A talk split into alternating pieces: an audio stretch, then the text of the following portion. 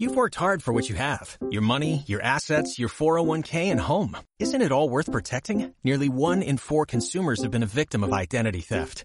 Lifelock Ultimate Plus helps protect your finances with up to $3 million in reimbursement. LifeLock alerts you to identity threats you might miss. And if your identity is stolen, your dedicated US-based restoration specialist will work to fix it. Let LifeLock help protect what you've worked so hard for. Save 25% off your first year on LifeLock Ultimate Plus at LifeLock.com slash aware. Terms apply. A continuación, les ofrecemos el programa Mundo Solidario.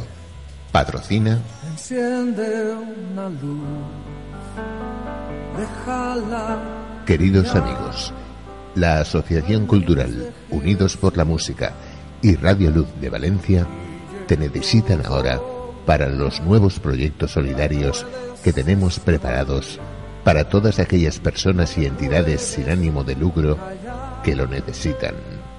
Hazte socio de nuestra asociación y podrás colaborar con nosotros a realizar este sueño con una aportación económica mensual a través del banco sin molestarte de casa.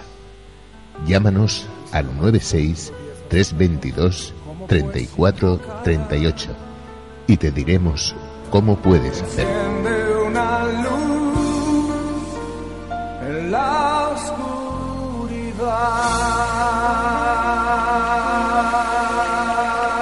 Radio Luz de Valencia.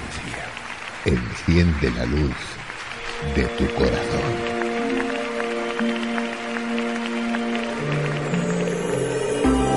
En España operan un sinfín de ONGs, así como también diversas asociaciones con fines sociales y humanos. En Mundo Solidario hablaremos de ellas y con ellas, sus objetivos, sus problemas, sus alegrías, sus luces y también sus sombras. Mundo Solidario, dirigido por Andrea Machado, presentado por Enrique García Boubeta y Andrea Machado. Mundo Solidario, todos los miércoles de seis y media a siete y media de la tarde.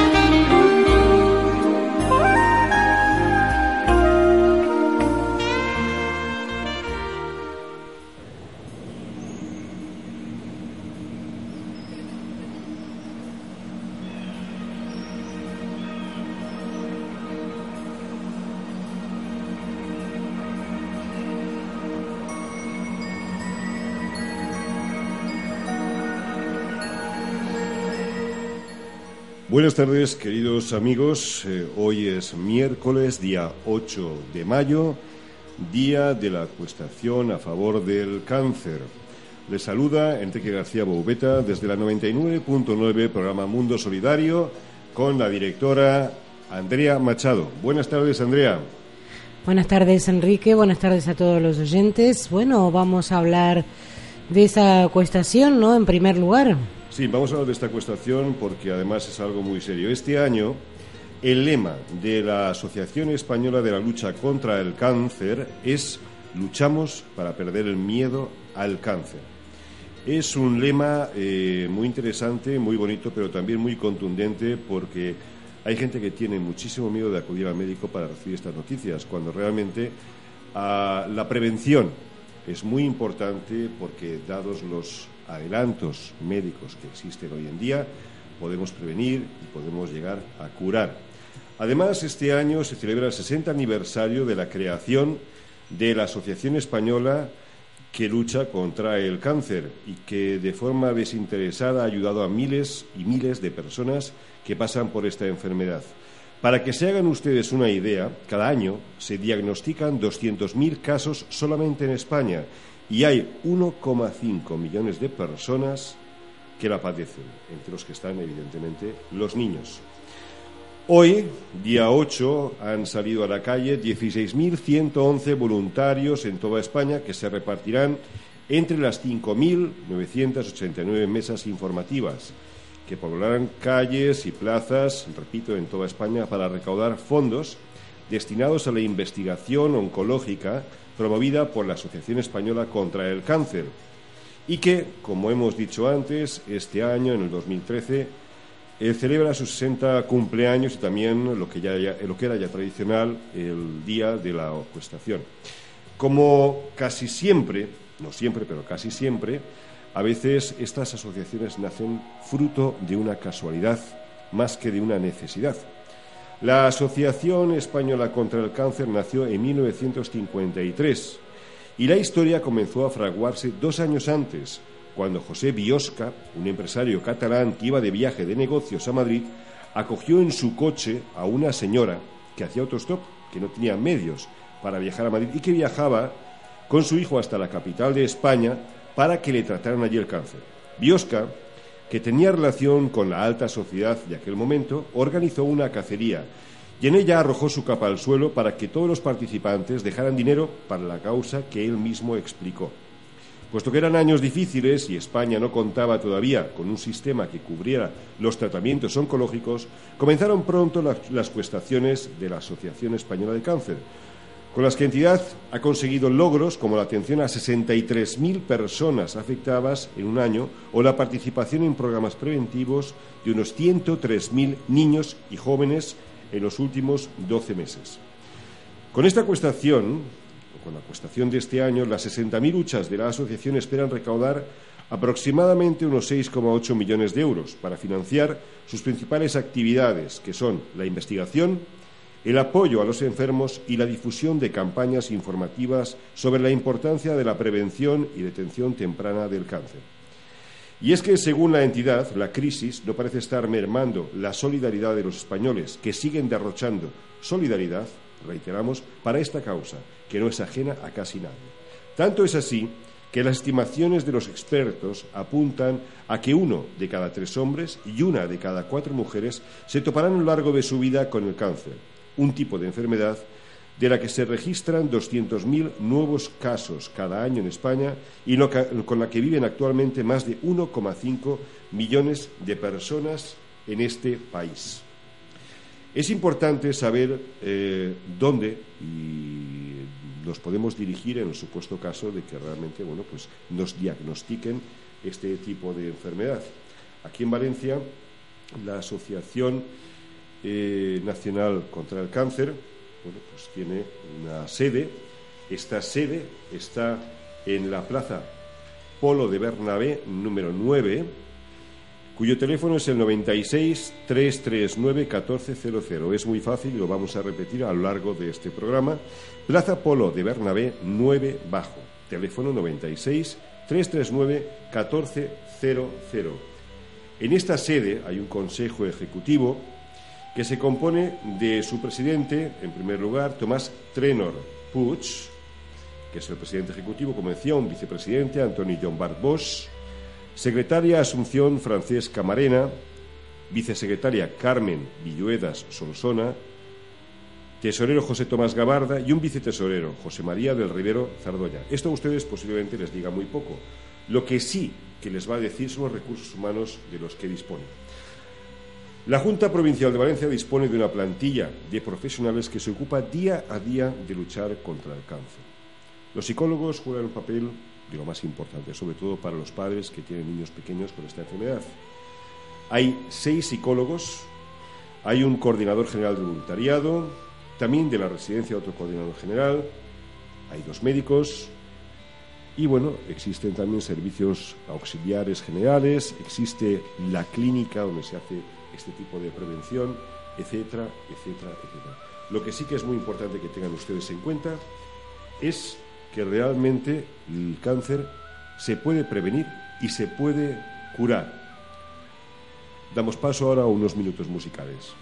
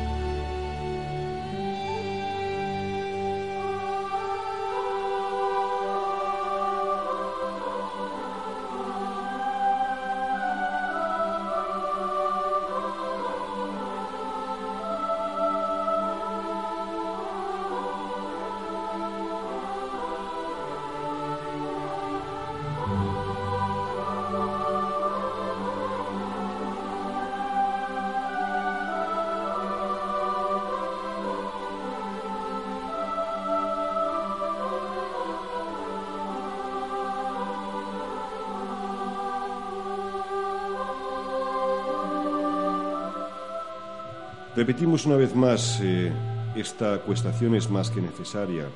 Las cifras son más que desgarradoras. Se diagnostican 200.000 casos en España y repetimos una vez más, hay 1,5 millones de personas que la padecen. Por eso, este millar de voluntarios que saldrán de nuevo a la calle con el fin de recaudar fondos para luchar contra el cáncer desde diferentes frentes, entre ellos la investigación oncológica, a la que se destina una buena parte del dinero recaudado, eh, van a actuar eh, de buena fe y con toda su fuerza y toda su energía. De hecho, en el último año, 14 millones de euros se dedicaron a la investigación, lo que la convierte en la entidad privada que más dinero aporta en esta materia. Y solo en Valladolid, por poner un ejemplo, en los últimos cinco años, la Junta Provincial ha destinado 770.000 euros a este cometido. Esto debería de servir como ejemplo a todas las demás juntas que hay.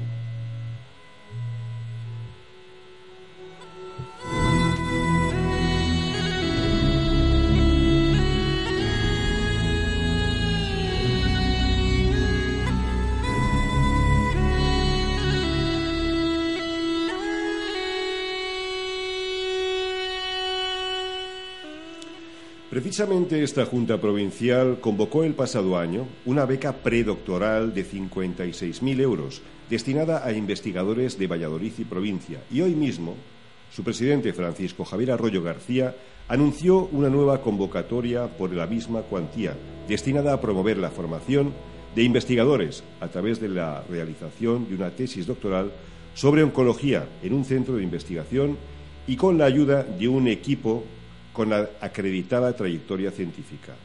A la misma podrán optar exclusivamente solicitantes que desarrollan su actividad en este mismo ámbito geográfico.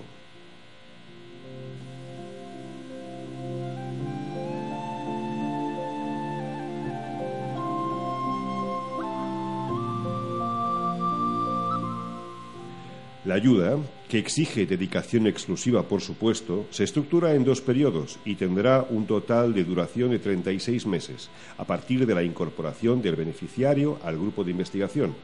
Los interesados disponen de plazo hasta el mes de junio, inclusive para prestar las solicitudes a esta convocatoria, cuya información e impresos están disponibles en la página www.aecc.es. Repetimos, www.aecc.es, que es la Asociación Española contra el Cáncer.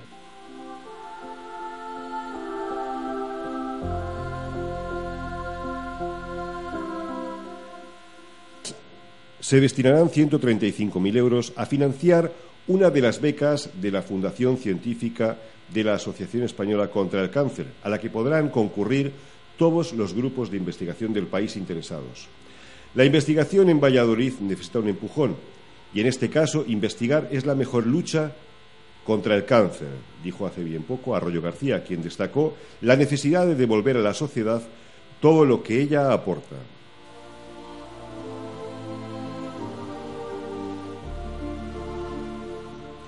De ahí la importancia de la jornada de cuestación, en la que se recaudó cerca del 15% del volumen de ingresos de la asociación, y a pesar de las dificultades económicas en Valladolid, aumentó el pasado año la cuantía de los donativos que ascendieron a 120.000 euros entre Valladolid y provincia, la mitad de ellos solamente en la capital. En el conjunto del país se espera recaudar este año, como bien hemos dicho antes, 6,8 millones de euros.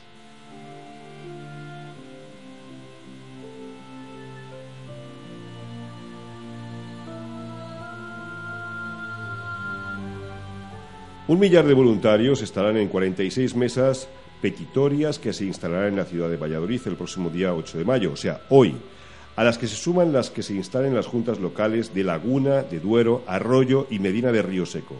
También se pueden hacer donaciones a través de la web, eligiendo la cantidad y la provincia a la que se quieren donar.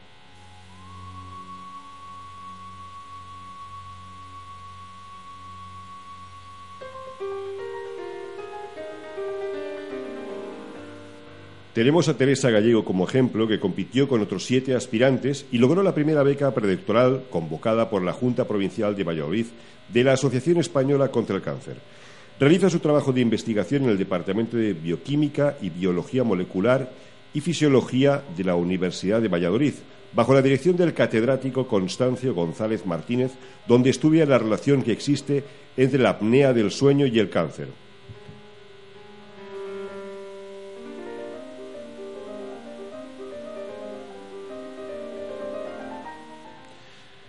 Les hemos puesto el ejemplo de Valladolid y provincia, como le podríamos haber puesto otro ejemplo, pero estos datos los tenemos pues, de hace media hora y son mm, muy, muy, muy significativos, dado que es una provincia pequeña. Las provincias grandes deberían de, eh, debería de ser posible, de alguna manera, poder cumplir con los requisitos que se piden y, sobre todo, con, eh, con ese buen savoir-faire de las universidades que realmente creen todavía en la investigación y en los científicos y no los dejan escapar al extranjero. Esto es muy importante y debería servir como ejemplo para eh, las demás provincias.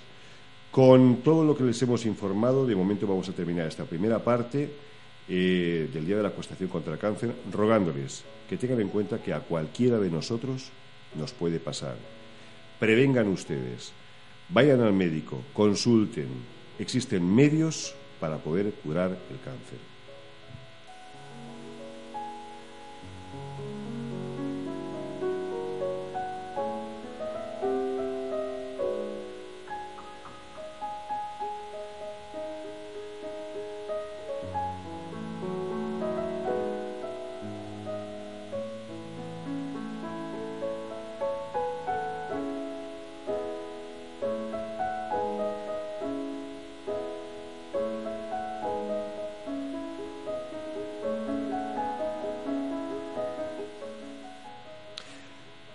A partir de las 7 de la tarde, son ahora casi menos 10, vamos a tener contacto con Eva Jiménez Escudero. Este nombre posiblemente a ustedes no les diga ahora de momento nada, pero antes de tomar eh, contacto telefónico con esta madre de familia, vamos a ponerles en antecedentes.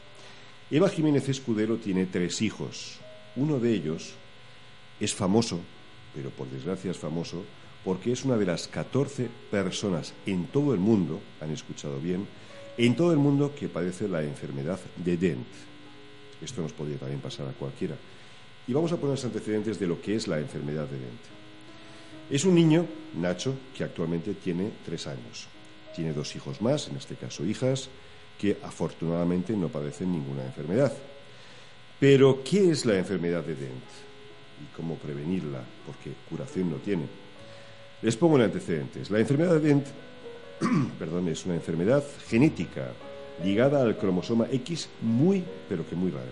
Afecta exclusivamente al riñón, produciendo pérdidas de sustancias por el riñón como proteínas, calcio, fósforo, glucosa y puede llegar a dañarlo llegando a la falla renal crónica. Usualmente, más que una sola enfermedad, describe un grupo de desórdenes familiares. O sea, hablamos de una enfermedad posiblemente, como hemos dicho, genética. Descrito por primera vez por Dent, Friedman, en 1964, cuando reportó a dos pacientes sexo masculino originarios de Inglaterra. Empezó a sospecharse su existencia hace ahora solo 40 años. Y en la última década, gracias a las técnicas de biología molecular, se ha conocido la anomalía genética subyacente. La causa es genética por alteración o mutaciones con déficit de defunción. Este desorden es debido a mutaciones genéticas en el canal cloro, en determinados genes, y la herencia es recesiva, ligada al cromosoma X. Debido a su baja incidencia, esta enfermedad por lo general es diagnosticada como hipercalciuria idiopática, un exceso de calcio en la orina por causas indeterminadas. Signos y síntomas. Sed extrema con deshidratación, poliuría, que es un exceso de orina, nefrolitiasis, cálculos en el riñón, glucosoría, es pérdida de la glucosa por orina, pérdida del azúcar por la orina, e hipercalciuría, niveles de calcio en orina altos, más altos de lo normal.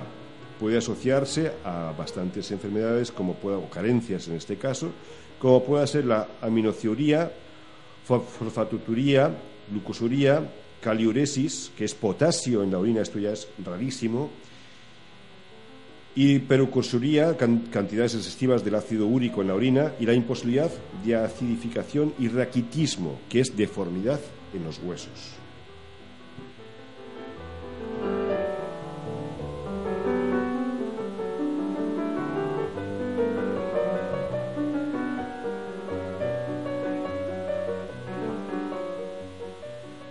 Repito, solamente hay 14 personas en todo el mundo que padecen esta enfermedad descubierta por el doctor Dent hace 40 años. Pero ¿cuál es su tratamiento? Bueno, pues eh, agárrense bien. No existe un tratamiento definitivo con todos los adelantos que existen. Esta es la parte más triste de esta historia. No existe un tratamiento definitivo para esta enfermedad y ningún régimen está formalmente aceptado, ningún régimen alimentario o de medicinas. La mayoría eh, de su manejo es de soporte, soporte a las ayudas para que el riñón pues, pueda funcionar, como por ejemplo reponer las sustancias que pierde el riñón, el agua, fósforo, potasio, diuréticos, tiacídicos o minoride aumentan la reabsorción del calcio cuando hay un exceso de calcio y para pacientes con osteomalacia se emplean suplementos de la vitamina D, esto, aunque parezca muy sencillo, es bastante complicado, y más en un niño de tres años. ¿Cuál es el pronóstico? El pronóstico también es bastante grave.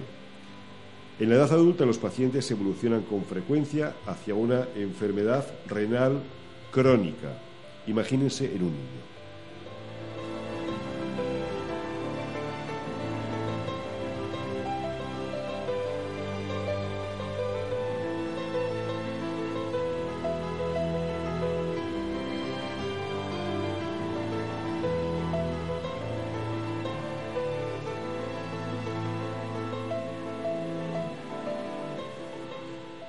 Pero vamos más lejos todavía. ¿Cuáles son las complicaciones de esta enfermedad? Pues la urilitiasis, que son cálculos en el riñón y vías urinarias. Eh, el nefrocalciosis, que es insuficiencia renal crónica, es fallo del riñón. Actualmente los cálculos de riñón, como ustedes ya deben de saber, eh, se solucionan con láser. Se pueden romper los cálculos con láser. Antiguamente era en una bañera, se llamaba litrotricia el sistema, había que sedar al paciente y evidentemente a base de unos golpecitos que eran insoportables porque eran durante horas, el cálculo se iba rompiendo. Eh, y luego, bueno, pues eh, se ponía una cánula y podían salir pues, esas arenillas que tanto nos molestan. Más fácil siempre en las mujeres. Pero de una forma o de otra, muy, muy, muy doloroso.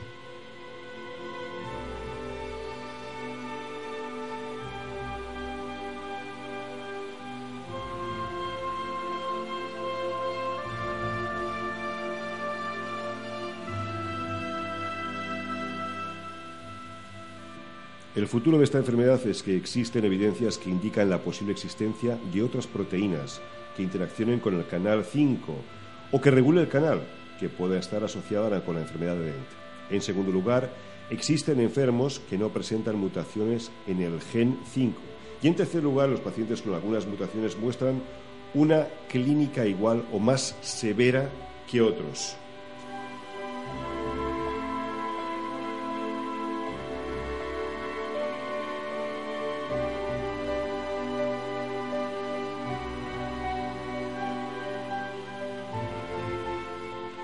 Esta es la historia de una enfermedad que empezó a identificarse hace 40 años, cuando se publicó el primer caso compatible con este diagnóstico. En pocos años, la utilización de las técnicas propias de la biología molecular ha permitido conocer la causa íntima de la enfermedad, aunque es posible que el futuro departa nuevas sorpresas.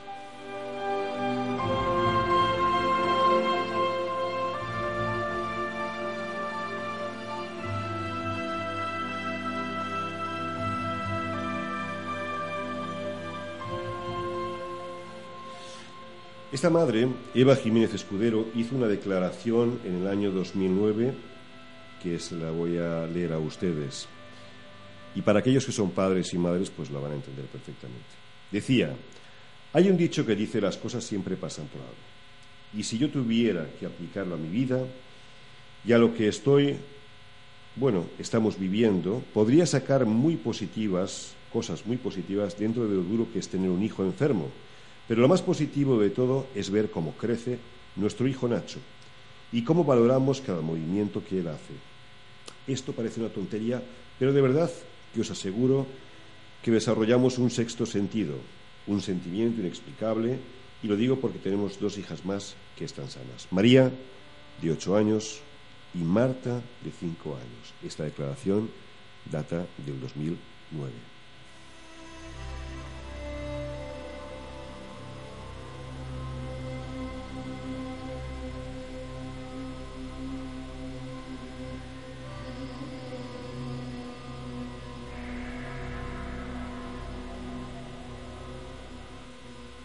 Ella se quedó embarazada y sin esperarlo, eh, porque además fue una tremenda sorpresa, según nos comentaba, ya tenían dos hijas pequeñas y además Eva Jiménez Escudero padece esclerosis múltiple y trastornos varios. Pero se decidió seguir adelante con la gestación, porque eh, además tres son tres y dadas las circunstancias del mercado y la crisis, bueno, pues no se sabía qué gastos podría haber. Pero bueno, tampoco sabían que esto, que esta enfermedad, que el niño iba a venir con esta enfermedad.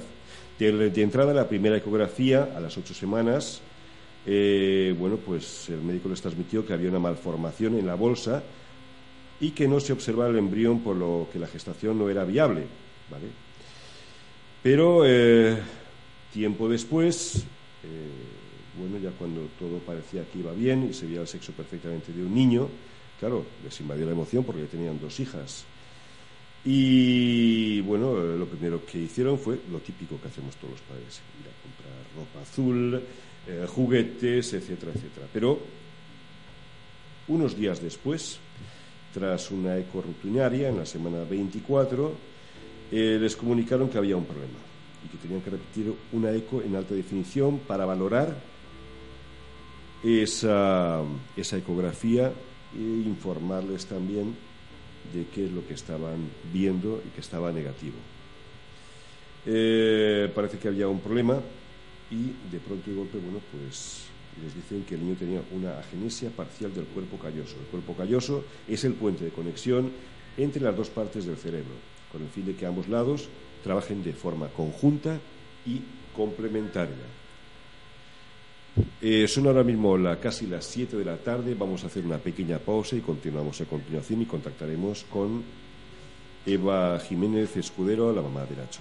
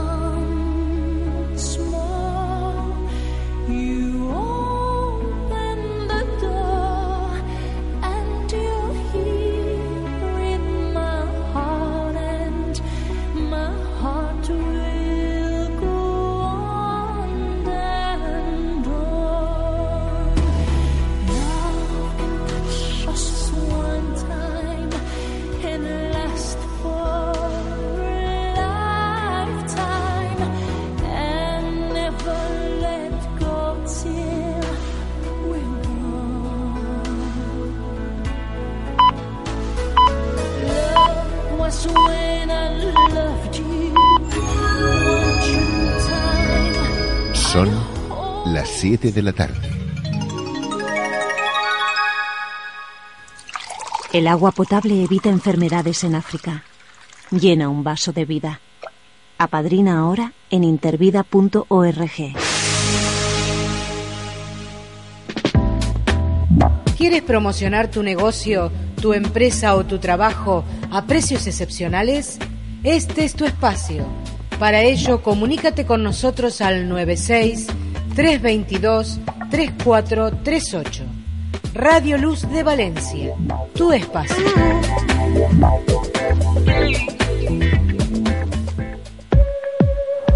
Queridos amigos, ya tenemos a vuestra disposición la lotería de Radio Luz de Valencia para el próximo sorteo del día 11 de mayo.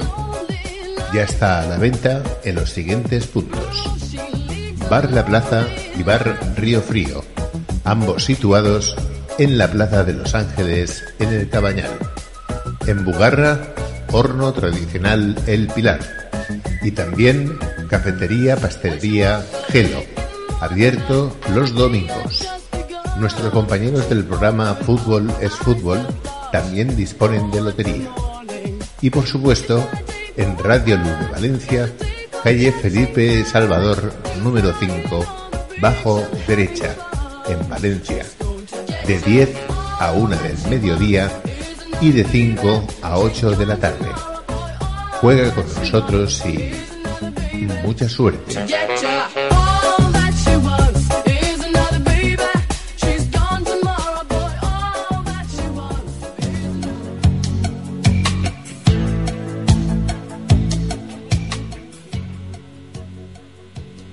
Bueno, Enrique, que ya tengo a Eva del otro lado del hilo telefónico, así que yo ya te la paso y hablan ustedes un poquito, ¿vale? Buenas tardes, Eva. Buenas tardes, Eva. No sé si tenemos la conexión. Eva, buenas tardes. Hola, buenas tardes, Enrique. Muy buenas tardes. Estábamos comentando aquí con los oyentes y haciendo una pequeña introducción. Eh, estamos hablando con Eva Jiménez Escudero, la mamá de Nacho, de tres añitos, que padece la enfermedad de Ben. ¿Me vas a permitir que te tutee? Porque tengo entendido que eres una persona muy joven. Sí, por supuesto. Muchísimas gracias. Bien, Eva, eh, la verdad es que yo estoy impresionado, y como yo, pues muchos de los oyentes, porque que haya solamente 14 personas en todo el mundo y Nacho sea el más joven de todos que padezcan esta enfermedad, esto, eh, bueno, eh, Bueno, perdona, te puntualizo. En España eran 14 casos. en España, En el- ahora han salido, han salido como unos 10 más en estos últimos meses y en todo el mundo son unos 200, pero es una enfermedad de 200. adultos. vale. Entonces, eh, sí que en niños eh, es muy difícil encontrar esta enfermedad y hasta ahora, pues bueno, tan pequeño como él y de la forma tan agresiva, de momento no hay ninguno. Vale, entonces los datos que teníamos eran malos, o sea, unos 200 personas en todo el mundo, que aún así es una cifra sí, pero son adultos, ¿eh? O sea que... Adultos. Y, y aquí en España 14 y creo que Nacho es el más jovencito entonces. Sí, sí, que la forma esta tan agresiva y de esta manera tan diferente es, es- es único. Es único. Ajá, muy bien. Pero bueno, tú, tengo- tenemos entendido que tú tienes dos hijas más que están totalmente sanas, Sí, ¿vale? Y tú, a pesar, porque hemos hecho aquí una pequeña introducción, nos hemos quedado más o menos cuando eh, te anuncian que el niño tenía, bueno, pues eh, un cuerpo calloso, que es el puente de conexión entre las dos partes del cerebro, para que ambas partes funcionen eh, conjunta y complementariamente. Pero que en- en- dentro de todo este periodo tú también padeces una esclerosis múltiple y tra- trastornos nerviosos varios. pues sí, la verdad es que sí. Es complicado, ¿eh? Es, un- Es complicado porque te enfrentas a tu lucha personal, te diagnostica una enfermedad como la esclerosis múltiple y tienes, tienes que empezar a vivir la vida de otra manera asumiendo lo que tienes, ¿no? Entonces estás en un proceso en el cual, eh, bueno, aprendes, te cuesta asumir que tienes unas limitaciones, te cuesta asumir que tu vida ya sea otra a partir de este momento y entonces te, eh, estás en ese proceso y vas saliendo, vas saliendo y entonces, te- por desgracia, pues, pues bueno, las cosas pasan, ¿no? Entonces, Pero bueno, pero fuiste muy valiente por, eh, por continuar con el embarazo, porque ya te habían di- diagnosticado previamente la esclerosis múltiple antes de sí, quedarte sí, la- embarazada de Nacho. me diagnosticaba esclerosis múltiple en el 99. El año 99. en el vale. año 99 y en el embarazo pues bueno seguí adelante a pesar de las a pesar de las de las dificultades y a pesar de lo que podía ser lo que se nos venía encima no Pero los Pero médicos, te, los médicos te aconsejaron que siguieras con el embarazo. sí A ver, en, una- en primera instancia no me aconsejaron, no me aconsejaron que siguiera porque ya te digo, la ausencia parcial del cuerpo calloso podía ser que el niño al nacer, pues eh, al cortar el cordón umbilical hubiera muerto en el acto, hubiera sido un vegetal de por vida, ¿no? Entonces, eh, como estaba, lo que pasa es que no estábamos en las semanas de, de, de poder eh, parar la gestación, pero de todas maneras cuando nos dijeron que sí que estaba el cuerpo calloso, pero que era muy fino, nosotros decidimos seguir adelante. eh, Nos valoramos muchísimo la vida, ¿no? Sí. y decidimos darle vida a Nacho y, y verle enfrentarnos un poco a ver si podíamos ayudarle y sacarlo adelante. A pesar de tu enfermedad y a pesar de lo que tú podías padecer por tu enfermedad y, y, y, bueno, y por las consecuencias que podía derivar de ello. Sí, por supuesto. Eso lo dejé aparte, igual que ahora estoy dejando aparte un poco lo que es mi enfermedad y estoy centrada en mi vida, el motor de mi vida es Nacho y la enfermedad de Eden y ASDEN, que es la asociación por la que estamos luchando. Vale, vamos ahora a eso. Eh, desde un primer momento, en cuanto se le detectó la enfermedad a Nacho, y ya cuando, cuando tuviste a luz, eh, ¿tuviste algún tipo de, primero, de asesoramiento médico? Y en segundo lugar, la segunda pregunta es, ¿de algún tipo de subvención o de ayuda por parte del Estado? No, O sea, Mira, asesoramiento nosotros- médico tampoco. No, lo que pasa es que nosotros cuando nos diagnosticaron esta enfermedad la pidieron por pedir. O sea, le hicieron un montón de pruebas genéticas de enfermedades renales que todo daba negativo, todo negativo. Entonces los médicos nos dijeron, mira, le hemos pedido una enfermedad que existe, que es la enfermedad de Den y tal. dice, pero bueno, eh, Pero esto ni- ya como último que dé positivo. O sea, entiendo una que- enfermedad de adultos. Perdón. O sea, que en un niño... Entiendo que como último recurso ya. Exacto, sí, sí, se pidió así por pedir. Bueno, entraba en los baremos, pero ya te digo que es una, enfer- al ser una enfermedad de adultos, pues bueno, no se pensaban que podía dar positivo. Incluso a Nacho se le hicieron biopsias de riñón, que la enfermedad de Eden no sale en biopsia de riñón. Tú no, si tienes que buscar la enfermedad de Eden, no la vas a encontrar en una biopsia. Y Nacho, con ocho meses, se le hicieron biopsia de riñón, ¿no? Perdona una pregunta para que nuestros oyentes lo tengan claro. ¿Realmente a partir de qué edad es cuando se suele detectar esta enfermedad tan rara? Esta enfermedad eh, se dan cuenta realmente cuando empiezan con insuficiencia renal. O sea, ya una edad Cuando un adulto adulta. ya empieza con un fallo renal, con problemas de al orinar, eh, ya empieza con la insuficiencia renal. Entonces empiezan a investigar y ven que es la enfermedad de Eden. Pero si no, antes es difícil, porque esta enfermedad te produce pérdidas de proteínas brutales, una cantidad de pérdida brutal, pero es de bajo peso molecular. Entonces no afecta mucho al organismo. Ya. A no ser que se complique, como está pasando con Nacho, con pérdida de calcio, potasio, magnesio, entonces sí que la encuentras, ¿no? Pero ya en un adulto, cuando encuentras esto, ya está en el proceso de la insuficiencia renal. Sí, hemos estado comentando antes pues el tratamiento que no existe. Al No, parecer no, existe. existe un tratamiento definitivo, sí que existen bueno, pues, eh, soportes que de alguna manera ayudan a reponer determinadas pérdidas de, de sustancias como agua, fósforo, potasio o diuréticos, eh, o etcétera, etcétera. Y pronósticos siempre es a edad adulta. Siempre. Siempre es a una edad adulta y las complicaciones son, bueno, pues fallo del riñón. Claro, y es todo, todo es en edad adulta porque los casos que hay se han destapado en edad adulta. Pero bueno, el niño ahora mismo está haciendo una, una vida normal. El niño ahora, sí, bueno, va haciendo la vida normal, a excepción de las veces que vamos al hospital, vamos a los hospitales con bastante frecuencia. Nacho tiene un problema de calcio importantísimo, ahora mismo tiene problemas con el crecimiento, los huesos los tiene muy débiles debido a la falta de calcio. El tema del potasio lo estamos controlando bastante bien. Ahora mismo, hasta ahora era cada dos meses ingresando en el hospital de urgencias por bajadas de potasio. Piensa que una bajada de potasio puede ser un daño irremediable e irreparable, ¿no? Pero bueno, la parte del potasio ahora mismo la estamos controlando bastante bien. Volvamos un momento al tema del asesoramiento técnico. Cuando ya se detecta la enfermedad y el pronóstico es, eh, sin lugar a dudas, la enfermedad de Dent, entonces los médicos ya se ponen en marcha y a pesar de ser tan pequeñito, porque me ha dicho que tenía ocho meses, eh, ya empieza con, con, digamos que con un ritual médico y sobre todo en cuanto a medicamentos se refiere, ¿correcto? Exacto, Nacho, entonces empieza, empezamos a ponerle, eh, en base a lo que pierde por la orina, a reponerle vía oral. Entonces, pues tanto pierde de potasio, tanto le ponemos en, por jeringuillas por la, por la, por la boca. Eh, tanto pierde de calcio, pues tanto le ponemos. Entonces, empezamos así. Empezamos con dos medicamentos al día hasta que hemos llegado hasta ocho, cada ocho horas. Luego, aparte, Nacho tiene otras patologías, tiene problemas cerebrales, tiene problemas de pulmón, tiene problemas de, de estómago. Defínenos, perdona, defínenos cada cosa. O sea, problemas cerebrales, ¿qué quiere decir? Porque el niño... Pues mira, tiene una ventrículomegalia unilateral derecha. Es, es un ventrículo del cerebro más grande de lo normal. En principio no sabemos que, en qué le va a afectar, lo que sí que sabemos que Nacho va con retardo. Empezó a andar con dos años, eh, Sí, escaleras pero- no sube. O sea, problemas motrices, pero, Motrices. pero no tiene ningún tipo de... Porque yo lo veo al niño, lo, No, he visto, no, no, lo he visto en una fotografía, el niño eh, es un niño guapísimo. el niño, el niño no se nota nada, el niño parece completamente sano. Pero, pero vamos, que eh, él funciona bien, lo único que tiene son problemas motrices. Motrices y aparato psicomotor. vale, perfecto, muy bien. Sí, entonces va todo tarde, el, el Nacho va todo tarde. Pero hay una cosa que, que, claro, a medida de que eh, bueno, va creciendo el niño, como tú dices, hay que ir aumentando la dosis. Ahora viene la segunda pregunta que te hacía antes eh, y que tú me has dicho que no. No ha existido ningún tipo de subvención, ningún tipo de ayuda por parte del Estado, por parte de la comunidad autónoma, nada. absolutamente para nada. Nada, nada, y es más, los medicación que toma Nacho son todos fórmulas magistrales, son todos medicamentos que no están, no están cubiertos por la seguridad social. Vale, y que, más o menos para que, nuestros oyentes, sobre todo padres y madres que tienen niños, se puedan hacer una idea, porque nos quejamos siempre de los gastos escolares que tenemos, de lo que gastan los niños en ropa, en comida, en esto.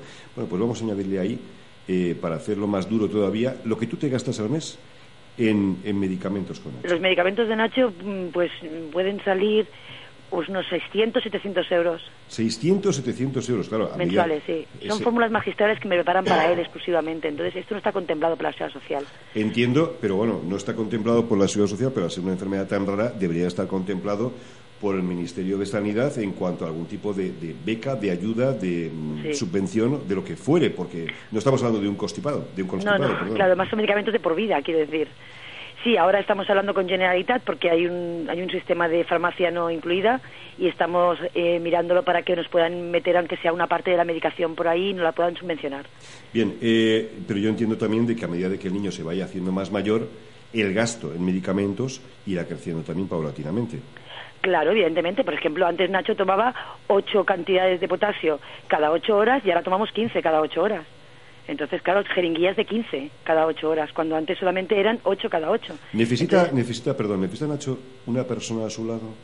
¿Es un dependiente? ¿Es un niño dependiente? Porque ahora es Eh, pequeñito, pero ah, entiendo que a medida que crezca, pues será más dependiente todavía.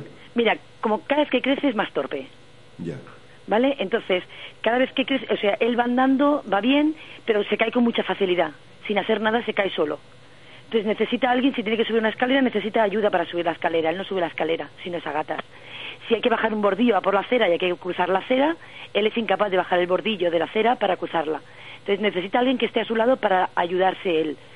Mm, No sé hasta qué punto es dependiente. Sin embargo, está por casa y él va de arriba abajo, sube, va para allá, viene, corre y se cae 40 veces. Bueno, pero por lo que estamos oyendo, Entonces, yo, claro, creo que, cae- yo, yo creo que tiene los una debilidad fuerte, importante en las piernas, tiene hipotonía, que es una debilidad muscular.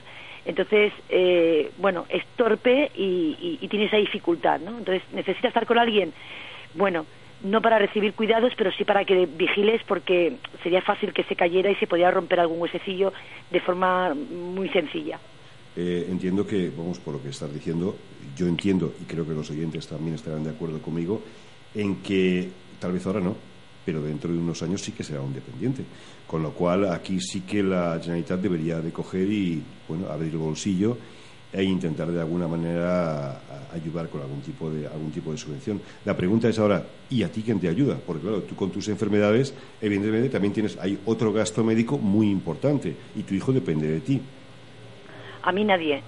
O sea, tampoco. Quiero decir, yo cobro 327 euros, que es mi pensión de, de, de, de- de invalidez, 327 euros, y, y en, en este momento pues estamos como todas las familias que están en España con problemas de trabajo. Mi marido tampoco trabaja, eh, tengo una empresa que tampoco funciona, porque estamos como, como el resto de España, ¿no? En la crisis me está azotando como todo el mundo.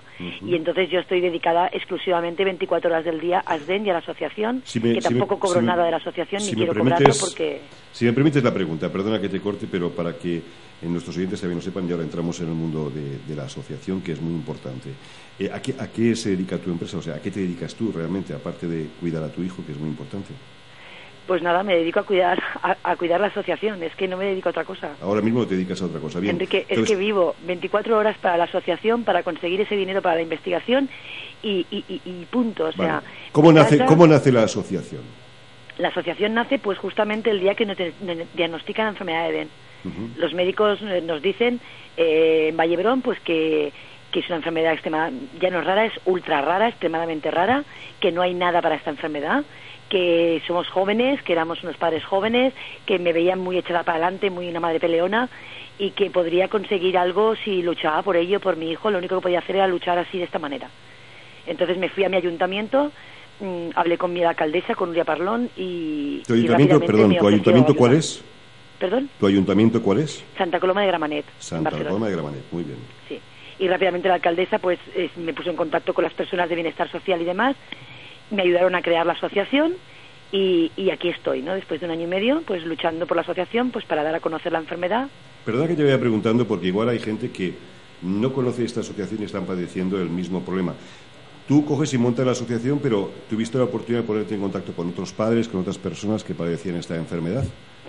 No, de entrada no, porque la ley de protección de datos te prohíbe esta información. Entonces, claro, ya he movido cielo y tierra para que la protección de datos me por lo menos les hiciera llegar a estas personas enfermas de DEN, esas 14 que habían, eh, información de que existíamos, de que Nacho existe, de que hay una asociación que va a luchar por el bienestar de esta enfermedad. Y bueno, de momento no he conseguido nada. Sí que con todo el revuelo que estoy haciendo, eh, he conocido, me han llegado por mail eh, cuatro enfermos de DEN que se van a unir, que se han unido a la causa y a la asociación. ¿Cómo se pueden poner en contacto contigo los enfermos de Dent? Es en la página que tenéis www.asdent.es. Lo vamos a repetir durante lo que nos queda de programa en varias ocasiones. Eh, pero al menos, por lo que estás diciendo, tú lo has hecho con el revuelo, pero eh, Bienestar o la Generalitat o por la Ley de Protección de Datos, me refiero, ¿les ha podido hacer llegar tu página web para que se pongan en contacto contigo? ¿Se han, se han- ¿Están predispuestos a hacerlo o...? mm, Yo le he no? pedido, pero creo que hasta ahora no, se, no, no han recibido nada porque yo no he recibido respuesta. pues me parece muy mal por parte de la Generalitat y me parece muy mal por parte de Bienestar Social porque eh, la unión hace la fuerza y evidentemente lo que está claro es que siempre el intercambio de impresiones entre personas que padecen un- este, este tipo de enfermedad u otros tipos de enfermedades siempre ayuda de alguna manera a superar las crisis que se puedan producir en, en las familias. O sea que desde aquí volvemos a repetir eh, la página web www.asdent.es. Esta asociación que tú has fundado tampoco cobra ninguna, ninguna eh, subvención. ¿De qué, ¿De qué vive la asociación? La asociación vive de las locuras que comete la madre de Nacho Muñoz, que soy yo. Eh, pero así de claro, o sea, pues oye, nos solidarizamos contigo y vamos a hacer más. Además, vamos a, vamos a comentar la gran locura que vas a hacer. Esto para que sirva de, de he ejemplo hecho, para mucha perdona. gente. Ah, la de Titan Desert ya la has ya hecho. la he hecho, la acabé el sábado. Oh, pues entonces esto tenemos que comentarlo. Señores y señores, eh, les presentamos aquí a una atleta todoterreno. Madre titana, que me Sí, llaman. sí, sí, pues madre- y además eh, avalada y ayudada también por un famoso actor, tengo entendido. Sí. Por el amigo Santi Millán, a quien aprovechamos para saludar desde Radio Luz de Valencia. A ver, cuéntanos cómo llegas a la experiencia esta de Titán de Ser y por qué. Mira, eh, nosotros conocimos a Santi Millán en el hospital, recién creada la asociación. Entonces, bueno, él rápidamente cuando conoció nuestro caso se dio de alta de socio, me envió un mail, alta de socio Santi Millán, yo me volví loca, ostras, mi humilde asociación con un socio que es Santi Millán, ¿no? Entonces, bueno, pues a partir de ahí, cada vez que he querido hacer algún evento o algo, pues lo he consultado con él, nos apoya en todos los eventos que hagamos y vamos haciendo cositas. También cogemos tapones para Nacho, voy haciendo de todo lo que puedo, coger un durillo, pues lo vamos haciendo para la asociación. Perdona que te corte un momento. ¿Cuántos, cuántos asociados sois actualmente? Eh, Mira, eh, es que estos días han llegado como 30 altas de socio y estoy pasando ahora las altas y voy por el 214. Genial. Pero tengo aquí como 10 o 12 más para introducir, o sea, yo creo que habremos con, llegaremos a 230 en, en estos días. Repetimos una vez más www.asdent.es, sobre todo para todos los afectados. Sigue, por favor. Gracias.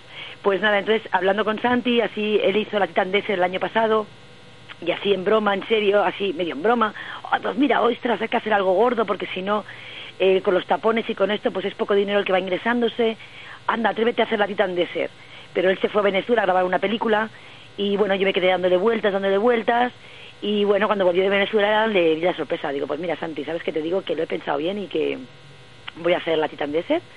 Y nada, entonces bueno, él, él la verdad es que quedó un poco alucinado porque me dijo, en serio jamás te lo habría planteado, porque tienes una minusvalía, pues porque tienes un por eso mismo, y- coméntanos un poquito para que todos los oyentes puedan entender qué es la Titan Desert y todas las dificultades que conlleva y más para una persona como tú que padece esclerosis múltiple, porque esto es de ser muy valiente, muy madre coraje. Bueno, mira, Tandesser es una carrera en el desierto, en Marruecos, eh, son 600 y pico de kilómetros en, en seis días, son etapas de 100 kilómetros diarios, más o menos. El mountain bike, tengo en entendido, mountain ¿no? bike. Muy bien. Atravesar el desierto en mountain bike. Ujú. Entonces, bueno, la dureza de la prueba cae por sí sola, ¿no? O sea, ¿Tú habéis hecho alguna vez deporte? yo no. Yo no. ¿Y cómo Yo lo estás? máximo que había en ¿Cómo- bicicleta era de aquellas rosas, con el cestito delante y mis niños detrás de paseo. Ah, muy bien, muy bien. Pero te has preparado un He poquito, estado entiendo. así tres meses entrenando, Ujú. y entonces con un día de descanso a la semana, un entrenamiento que, que empezó a hacerme mi equipo, yo porque, ¿sabes Este, qué o pasa? sea, que yo ¿Has tenido ayuda, podía. asesoramiento por parte de algún equipo al que quieras saludar? Bueno, claro, Perico Delgado. Perico Delgado El también está Perico involucrado. Delgado Vaya. Estuvo, mi marido le envió un mail diciéndole que iba a hacer esta locura y rápidamente nos contestó, vino a Barcelona a conocerme. Luego, las últimas semanas eh, me hizo el cuadro de entrenamiento él. Perico ha estado ahí siguiéndome, ayudándome, apoyándome en todo momento. Y lo que te decía es que como yo con la minusvalía era imposible que yo pudiera llegar a hacer este reto sola, monté el equipo ASDEN, que entonces me llevé a Pep Sánchez y a Cristian Méndez, que son dos triatletas, mm, bueno, dos toros, Conocidos porque realmente mundillo, estos chicos sí, han sí. llevado una cuerda atada a sus bicicletas a la mía y han tirado de mí para que yo pudiera llegar a, a la meta el sexto día, ¿no? O sea, mi, mi, mi triunfo es su triunfo.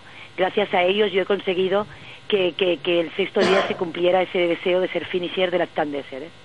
Con esto has conseguido eh, muchas cosas. Mm, Pero una pregunta, ¿la bicicleta también la ponías tú o te la han puesto? Porque, claro, son aparatos Sí, bastante no, caros. aquí eh, hemos conseguido patrocinadores y entonces la marca Olimpia de bicicletas Olimpia, eh, sí. se volcó de lleno con nuestro proyecto en el primer momento en que dijimos que hacíamos la Tandesser. Entonces la marca Olimpia nos facilitó las Nitro 29 a ellos, bicicletas de 29 y a mí la Nitro 26. ¿Qué puede costar una nitro para que nuestros oyentes se hagan una idea? Pues unos dos o tres mil euros. ¿Dos o tres mil euros? Sí. Igual con un Este tipo coche. de bicicletas sí. Igual con un coche de segunda mano hubieras hecho los 600 kilómetros un poco más te lo fácil. juro que no hubiera sufrido tanto, ¿eh? bueno, Con bueno, un coche pero, no hubiera sufrido tanto, pero porque el sufrimiento, sí, sí, el sufrimiento yo creo que ha merecido la pena. ¿Qué es lo que has conseguido al final acabando esta carrera? Sí, acabando esta carrera me doy por satisfecha de que he conseguido muchísima mediaticidad. Creo que toda España o media España conoce a Nacho, conoce la enfermedad de Nacho. Eh, la cuenta bancaria ha, incrementado unos 40 o 50 mil euros y los socios estábamos estancados ahí en 160, 170 socios y ya te digo que en este momento pues seremos 220, 230. Vamos a repetir una vez más la página web y si quieres repite tu número de cuenta que sería www.asdent.es www.asdent.es ¿Y el número de cuenta quieres decirlo, por favor? Sí, mira, el número de cuenta es 2013 0740 65 02 01 06 75 40. De todas maneras, en la web se encuentra el número de cuenta. En la web está así porque es muy largo, yo me ha costado un poco apuntármelo, pero lo vamos a repetir. La web, repetimos, www.asdent.es Sí, y el número de cuenta que empieza por 2013 y acaba en 7540 lo vais a poder encontrar, lo van a poder encontrar ustedes en también la, estamos la en web. Facebook, en Twitter, eh, estamos en todas las redes sociales. Pero yo desde aquí quiero, quiero lanzar, y permíteme que te interrumpa, un, eh, bueno, un muy cordial saludo y nuestro también agradecimiento, porque aquí, aquí eh, bueno, entrevistamos a muchísimas ONGs, a, a asociaciones que se dedican siempre a los demás. Yo personalmente colaboro también con Protección Civil, pero me parece un gesto muy loable por parte de Santi Millán y por parte de Perico Delgado. Y Andrés Nos- Iniesta, que también nos patrocina. Andrés, Andrés Iniesta también, perfecto. El gran Andrés Iniesta también ha patro- ha patrocinado nuestro proyecto y se ha volcado con nuestra causa. Sí, desde aquí también un saludo para Andrés Iniesta y para Pujol. Para Pujol porque también hizo, bueno, le pagó a un, a un eh, colaborador, a un compañero, una operación muy importante. Bueno, y de todo esto nadie ha sabido nada. Y hay, a veces a mí lo que me indigna es que cuatro tertulianos que cogen y se van un día a hacer cualquier tontería, ya salen en la prensa, salen en Sí. los medios, salen diciendo que han hecho esto o lo otro, cuando estas personas, bueno, pues están continuamente haciendo el bien y lo hacen desde la sombra para satisfacción propia de ellos y para ayudar a los demás de una forma más eficiente. Yo la verdad es que eh, te felicito por haber conseguido estas, estas ayudas. Eh, Eva, ¿cuál es el futuro ahora mismo para Nacho? Bueno, el futuro, el futuro, mira, el futuro necesitamos 500.000 euros para la investigación. Con, con esos que no esté 500.000 ese euros dinero, se van a vamos beneficiar cometer todos. auténticas locuras para conseguirlo. Ya. Pero con esos 500.000 euros no solo se va a beneficiar Nacho, sino se van a beneficiar todos los chicos, chicas, señores, señoras que están padeciendo esta enfermedad. Esos 14 Sí, que hay en España más la los 10. enfermedad de Eden y tubulopatías semejantes, ¿eh? Porque hay tubulopatías renales, enfermedades de, de túbulos renales, que son muy parecidas a las nuestras, que son primas hermanas. Entonces, descubriendo cosas para el DEN, se van a poder beneficiar otras tubulopatías renales. Y eso todavía me hace más feliz, eh, si cabe, el luchar por mi hijo y encima ayudar a los demás. Eso me parece, me parece genial. Eh, ¿Qué hospital realmente es el que está iniciando estas, estas investigaciones? El Hospital de Vallebrón en Barcelona. ¿El hospital es el único en toda España que está haciendo este tipo de investigaciones o hay alguno más? Bueno, ahora mismo nosotros estamos en Vallebrón y como hay tan poquitos casos, pues claro, eh, un hospital tendrá uno, otro hospital tendrá otro. Vamos a intentar que desde Vallebrón se canalicen los DENS que hay y desde ASDEN, desde mi asociación, vamos a crear el comité científico que va a llevarlo a cabo la, doctora Ariceta, que es la doctora de Vallebrón que lleva Nacho, la nefróloga, y desde ASDEN vamos a crear nuestros propios proyectos de investigación. ASDEN va a crear becas para los proyectos de, de investigación. No Mm. vamos a permitir que se pierda ni se malgaste ningún dinero que no sea única y exclusivamente para la investigación. Ah, Luego volveremos, ahora mismo vamos a volver a ese tema, al tema del dinero. Pero antes te quería hacer una, sugerencia. ¿No sería interesante, dado los pocos casos que hay en el mundo, y vuelvo a pedir disculpas a nuestros oyentes porque al principio dimos unas cifras erróneas, pero da igual, 200 en todo el mundo es pecata minuta. La pregunta es, eh, habrá algunos países donde se concentrará más la enfermedad de Dent y con los cuales de hospital a hospital podrán hacer progresos y trabajos en equipo para en beneficio de todos los enfermos. Sí, bueno, hemos, nosotros hemos cogido, ya hemos ido al hospital, hemos ido a Bélgica, hemos estado hablando ya con Olivier de Weiss, es un doctor eh, eh, importantísimo a nivel europeo y mundial sobre la enfermedad de DEN y otras tubulopatías renales, y ellos ya están trabajando en base a animales. Lo que pasa que hasta ahora no se ha conseguido nada. Entonces, es que la enfermedad de DEN es un grupo de enfermedades. Entonces, contempla varias enfermedades dentro de la enfermedad de DEN. Entonces ya hay grupos que están trabajando sobre las pérdidas de calcio, las de potasio y demás, pero eh, eh, al ser grupo de enfermedades no todo se está estudiando a la vez. Vale, Entonces nosotros sería- vamos a estudiar la parte que no se esté estudiando en otras partes del mundo. Vale, estamos terminando ya el programa. Sería muy interesante, evidentemente, hacer equipos de trabajo. Y hay una cosa que nos ha gustado muchísimo, y entiendo que a los oyentes también, y más por todas las entrevistas que hemos tenido aquí, que lo que quieres hacer es, eh, de alguna manera, rentabilizar y optimizar cada donación que se haga hasta sus últimas consecuencias, lo cual nos parece muy interesante. Eva, Eva Jiménez Escudero. Sí. Te deseamos muchísima suerte en tu cometido. Cuenta con Radio Luz de Valencia para cualquier promoción, cualquier novedad sobre la investigación que quieras hacer. Estamos aquí a tu disposición. Un cordial saludo a todas las personas que te están ayudando. Invitamos a que todo el mundo se apunte a www.asdent.es. Le mandamos un fuerte abrazo a tu hijo Nacho y te queremos agradecer muchísimo la entrevista que nos has, eh, que nos has dedicado esta misma tarde aquí en Radio Luz de Valencia. Yo os lo agradezco muchísimo a vosotros, porque sin vosotros tampoco tendríamos esta difusión. Muy bien. Gracias, Enrique, muchísimas gracias. Un fuerte abrazo y mucho éxito. Buena Un beso, gracias. Hasta luego. Adiós. Estimados oyentes, ha sido un verdadero placer eh, estar con ustedes un miércoles más. La verdad es que la entrevista con Eva Jiménez ha sido de lo más interesante y bueno, y a mí personalmente me ha conmovido muchísimo. Les invitamos a que entren en la página de la asociación www.asdent.es. Parece mentira que pueda haber solamente 200 eh, afectados en todo el mundo, 14 en España, 10 nuevos que acaban de salir últimamente, y que Nacho sea el más pequeñito de todos cuando realmente es una enfermedad que se empieza a descubrir en los adultos. Hasta el próximo miércoles, muy buenas tardes a todos y gracias por haber conectado con Radio de Valencia al 99.9. Este que les saluda, Enrique García Boubeta, espera encontrarles de nuevo el próximo miércoles. Buenas tardes.